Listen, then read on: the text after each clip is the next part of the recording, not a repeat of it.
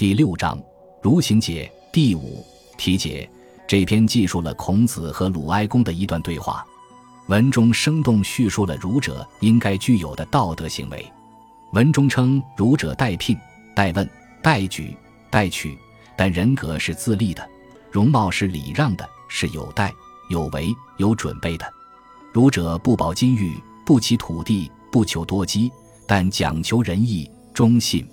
儒者不贪、不淫、不惧、不赦、不亏意，不更守，是刚毅的，是特立的。儒者处贫贱之中，屋小门闭，无衣无食。但不衣不产，儒者博学不穷，笃行不倦，处必以礼，行必以法。儒者举贤不求回报，立国不求富贵。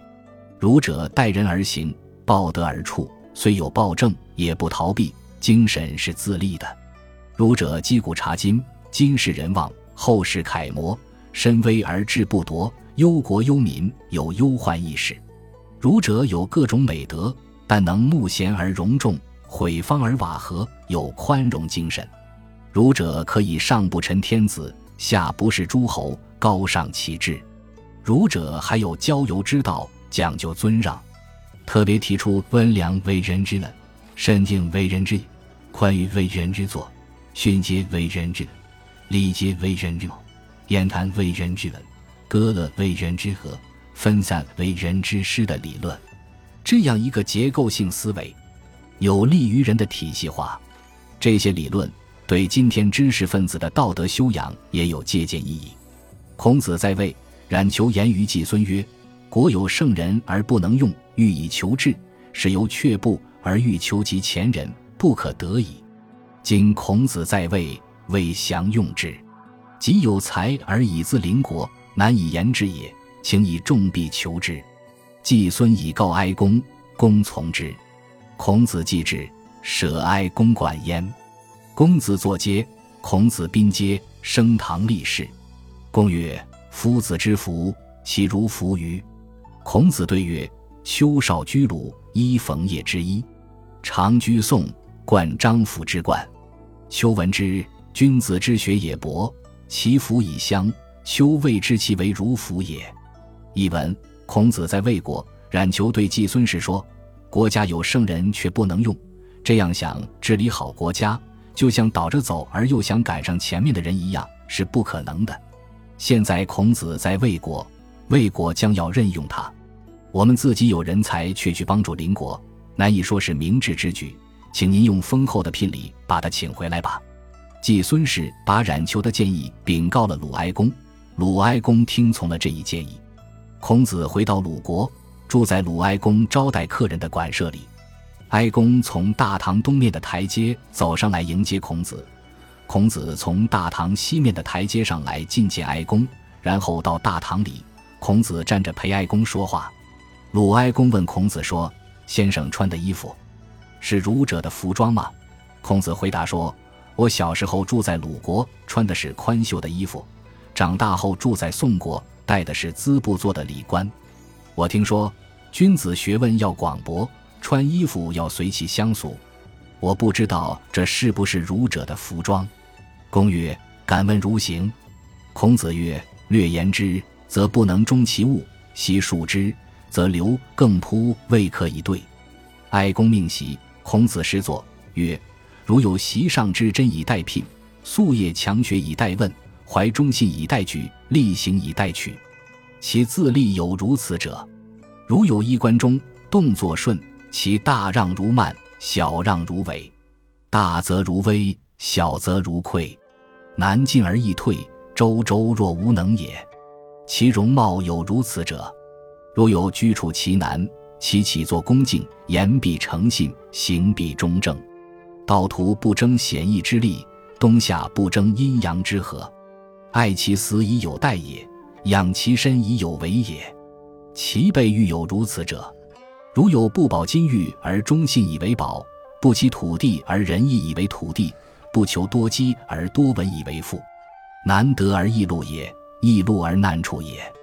非时不见，不亦难得乎？非义不和，不义难处乎？先劳而后禄，不亦易禄乎？其尽人情有如此者。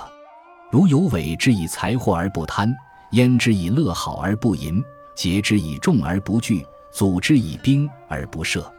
见利不亏其义，见死不更其手。亡者不悔，来者不遇，过言不在，流言不及，不断其威，不袭其谋。其特例有如此者：如有可亲而不可结，可进而不可破，可杀而不可辱。其居处不过，其饮食不入，其过失可微变而不可面数也。其刚毅有如此者：如有忠信以为甲胄，礼义以为甘露，待人而行。报德而处，虽有暴政，不更其所。其自立有如此者，如有一母之功，还堵之事，闭门归于棚户瓮友，一一而出，并日而食。上达之，不敢以移；上不达之，不敢以产。其事有如此者，如有今人以居，古人以积，今世行之，后世以为楷。若不逢事，上所不受，下所不推。产产之民有彼党而威之，身可威也；其志不可夺也。虽微有起居，敬身其志，乃不忘百姓之病也。其忧思有如此者：如有博学而不穷，笃行而不倦，忧居而不淫，上通而不困，礼毕以和，悠游以法，慕贤而容众，毁方而瓦合。其宽裕有如此者，如有内称不必亲，外举不必怨，成功积事不求后路，推贤达能不忘其报，君得其志，民赖其德，苟利国家不求富贵。其举贤元能有如此者，如有早身欲得，陈言而服，敬言而正之，而上下不知也，默而敲之，又不及为也。不临身而为高，不加少而为多，事治不清，事乱不举，同己不语，异己不非。其特立独行有如此者，如有上不臣天子，下不是诸侯，慎敬上宽，砥砺廉隅，强义以与人，博学以知福。虽以分国，视之如锱铢，俯肯臣事。其归为有如此者。如有合志同方，迎道同树，并立则乐，相下不厌。久别则闻流言不信，一同而进，不同而退。其交友如此者，夫温良者，人之本也；慎敬者，人之地也；宽裕者，人之作也；训诫者，人之能也；礼节者，人之貌也；言谈者，人之文也；歌乐者，人之和也；分散者，人之失也。如皆兼此而有之，有且不敢言人也。其尊让有如此者，如有不允或于贫贱，不充屈于富贵，不混君王，不累掌上，不民有私，故曰儒。今人之名儒也望，常以儒相构及。哀公既得闻此言也，言家信，行家敬，曰：终眉无事，弗敢复以儒为戏矣。译文：鲁哀公问。请问儒者的行为是什么样的呢？孔子回答说：“粗略的讲讲，不能把儒者的行为讲完；如果详细的讲，讲到嗜欲的人换班也难以讲完。”鲁哀公让人设席，孔子陪坐在旁边，说：“儒者如同席上的珍品，等待别人来采用；昼夜不停的学习，等待别人来请教；心怀忠信，等待别人举荐；努力做事，等待别人录用。”儒者自修立身就是这样的，儒者的衣冠周正，行动从容和顺，对大事退让好像很傲慢，对小事退让好像很虚伪。做大事时神态慎重，像心怀畏惧；做小事时小心谨慎，像不敢去做。难于进取而易于退让，柔弱谦恭，像是很无能的样子。儒者的容貌就是这样的，儒者的起居庄重严慎，坐立行走恭敬。讲话一定诚信，行为必定中正，在路途不与人争好走的路，冬夏之际不与人争冬暖夏凉的地方，不轻易赴死以等待值得牺牲生命的事情，保养身体以期待有所作为。儒者预先准备就是这样的。儒者宝贵的不是金玉，而是忠信；不谋求占有土地，而把仁义当作土地；不求积蓄很多财富，而把学问广博作为财富。儒者难以得到，却容易供养；容易供养，却难以留住。不到适当的时候不会出现，不是很难得吗？不正义的事情就不合作，不是很难留住他们吗？先效力而后才要俸禄，不是很容易供养吗？儒者近乎人情就是这样的。儒者对于别人委托的财货不会有贪心，身处玩乐之境而不会沉迷，众人威逼也不惧怕，用武力威胁也不会恐惧，见利不会忘义，见死不改操守，对过往的事情不追悔，对未来的事情不疑虑，错话不说两次，流言不去追究，时常保持威严，不学习什么权谋。儒者的特立独行就是这样的。儒者可以亲近而不可以胁迫，可以接近而不可以威逼，可以杀头而不可侮辱。他们的居处不奢侈，他们的饮食不丰厚，他们的过失可以委婉地指出，不可以当面数落。儒者的刚强坚毅就是这样的。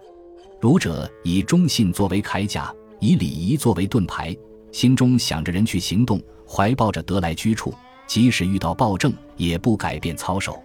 儒者的自立就是这样的。儒者有一亩地大小的宅院，居住着一丈见方的房间，经竹编的院门狭小如洞，用蓬草编做房门，用破瓮作为窗框。